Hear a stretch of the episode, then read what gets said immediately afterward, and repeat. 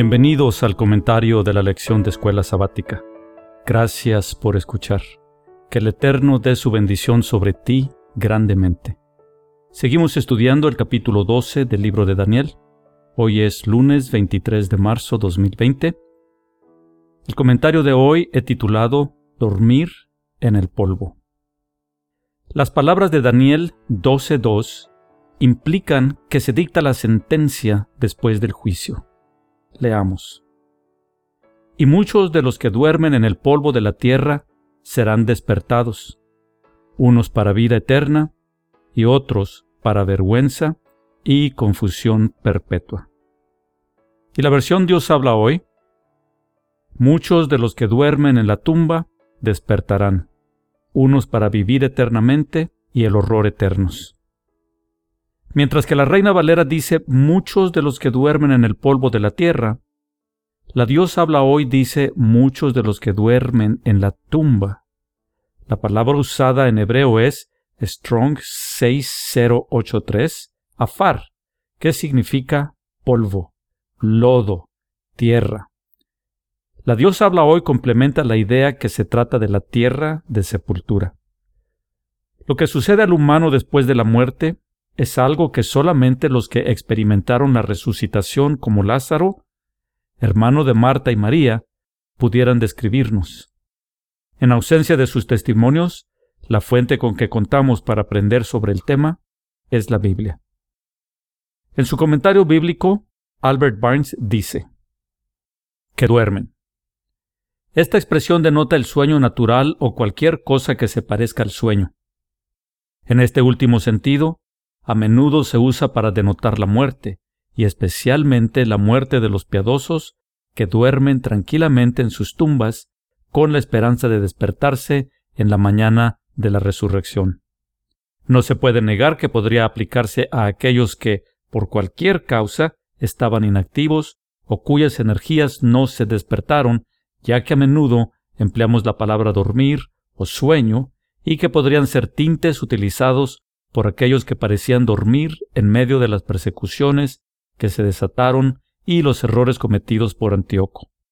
Pero sería más natural entenderlo de los que estaban muertos, y esta idea se sugiere particularmente en la conexión en la que se encuentra aquí. El estado de los muertos es uno de los temas más distorsionados. Sé que aquí entro en un tema controversial y no es mi intención ofender a nadie. Pero si hemos de estudiar el tema a la luz de las Escrituras, debemos considerar los versículos Primera de Tesalonicenses 4:14, porque si creemos que Jesús murió y resucitó, así también traerá Dios con Jesús a los que durmieron en él, donde se refiere a los que resucitarán en tiempo futuro como que duermen. Eclesiastés 12:7, y el polvo vuelva a la tierra como era, y el espíritu vuelva a Dios que lo dio, en donde el rey Salomón explica lo que sucede al morir. También Eclesiastés 9:5, porque los que viven saben que han de morir, pero los muertos nada saben, y tienen más paga, porque su memoria es puesta en olvido. De nuevo, el rey Salomón explicando la falta de conciencia de los muertos. Y primera de Timoteo 6:16, el único que tiene inmortalidad, que habita en luz inaccesible, a quien ninguno de los hombres ha visto ni puede ver, al cual sea la honra y el imperio sempiterno. Amén. Pablo, aclarando que el alma no es inmortal, solamente el eterno es inmortal. En los estudios bíblicos de Haroldo E. Metcalf encontré este detallado estudio. ¿Qué es el alma y qué puede hacer? Dice, hay quienes creen que el alma no es materia ni es visible, sino que tiene mentalidad y es la parte inmortal del hombre. La idea popular es que el alma puede ver, oír, amar u odiar, puede recordar eventos pasados y en algunos casos predecir el futuro. Suponen que el alma abandona el cuerpo a la muerte para ir al cielo o el infierno, según la clase de vida que el individuo haya vivido. Examinemos cualquier libro de psicología o anatomía y descubriremos que no dicen nada del alma. Se supone que todos tienen un alma, pero nadie sabe con exactitud qué es el alma. 1.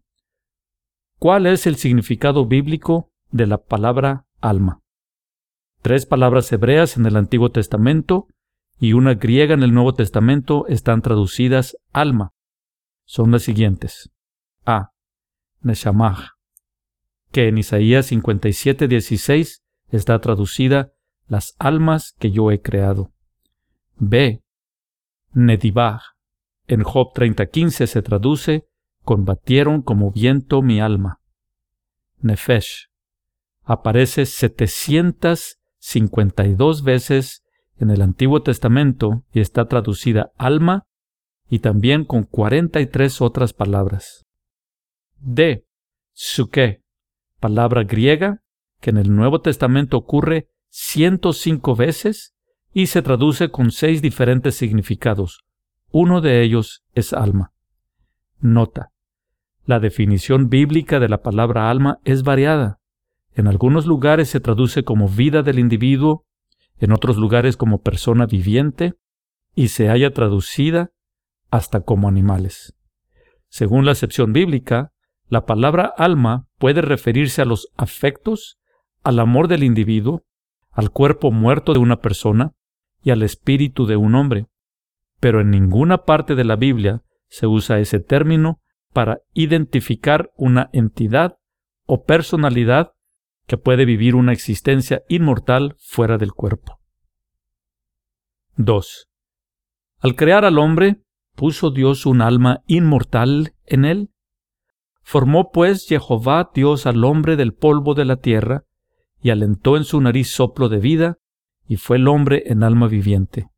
Génesis 2, versículo 7. Nota. A veces el término alma se refiere a la persona entera, o a la vida natural del hombre, o puede referirse a la mente. En Éxodo 16:16, 16, esa palabra está traducida por persona. Es la unión del aliento de vida o principio de vida con el polvo de la tierra que produjo la primera alma viviente, la primera persona viviente. 3. ¿Cuál es la diferencia entre el hombre y animales? Nota.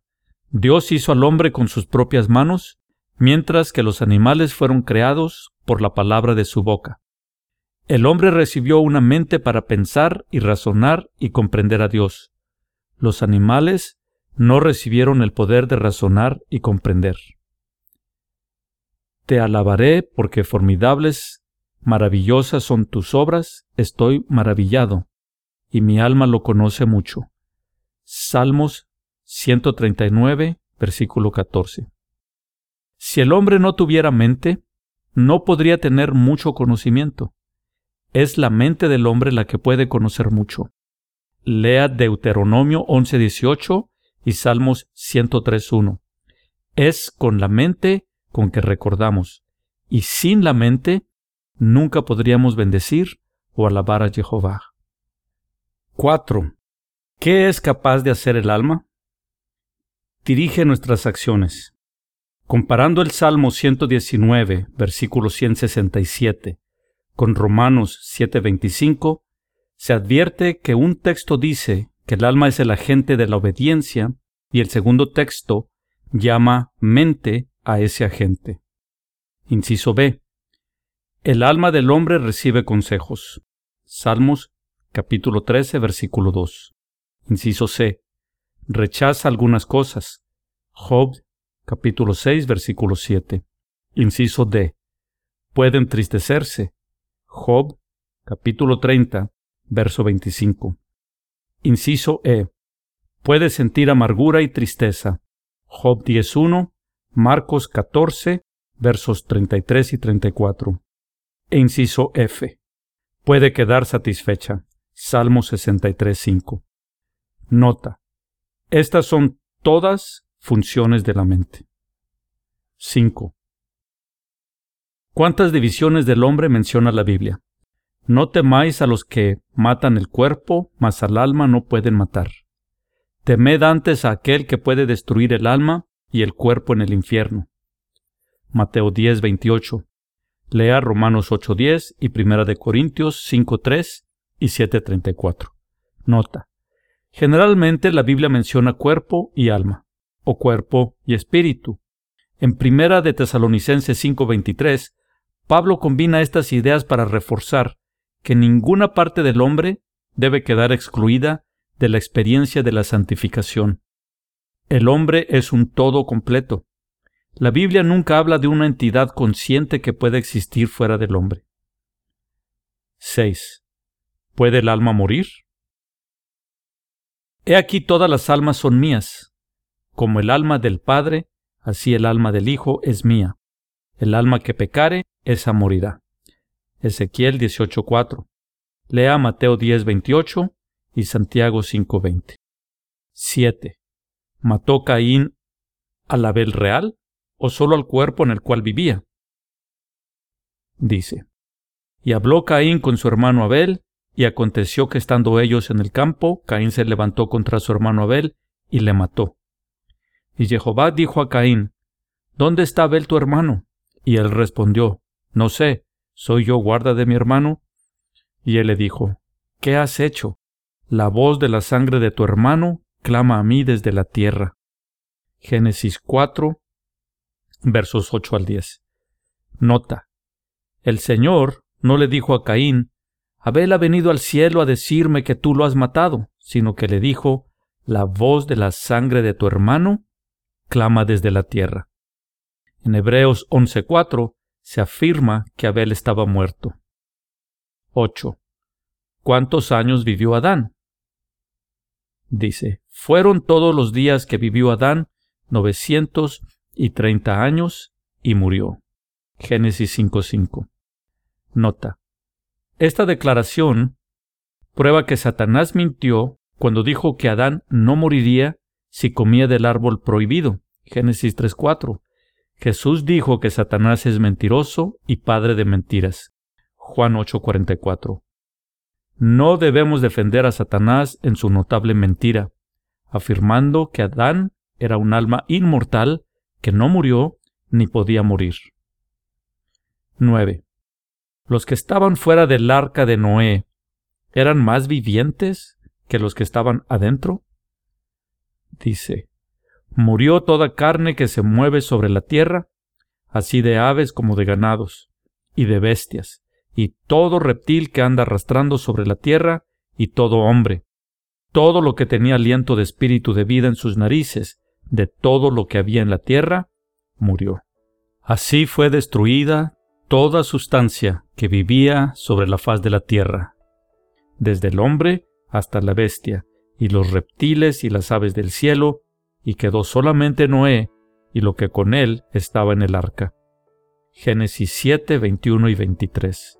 Nota, es claro aquí que desde el hombre hasta la bestia y los reptiles y las aves del cielo fueron destruidos. Aquí los mismos términos se aplican a los hombres y a los animales.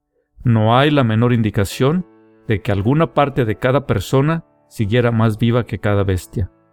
Como mueren los unos, así mueren los otros, y una misma respiración tienen todos. Eclesiastés 3:19 Conclusión. Se acerca el tiempo en que los muertos volverán a vivir. Lea Job 14, 14 y 15, y los hombres justos recibirán la inmortalidad en este día de la resurrección. Lea 1 de Corintios 15, 51, 53, y termina citando Romanos 6, 23, donde se afirma que el que acepta a Cristo por Salvador recibirá la vida eterna.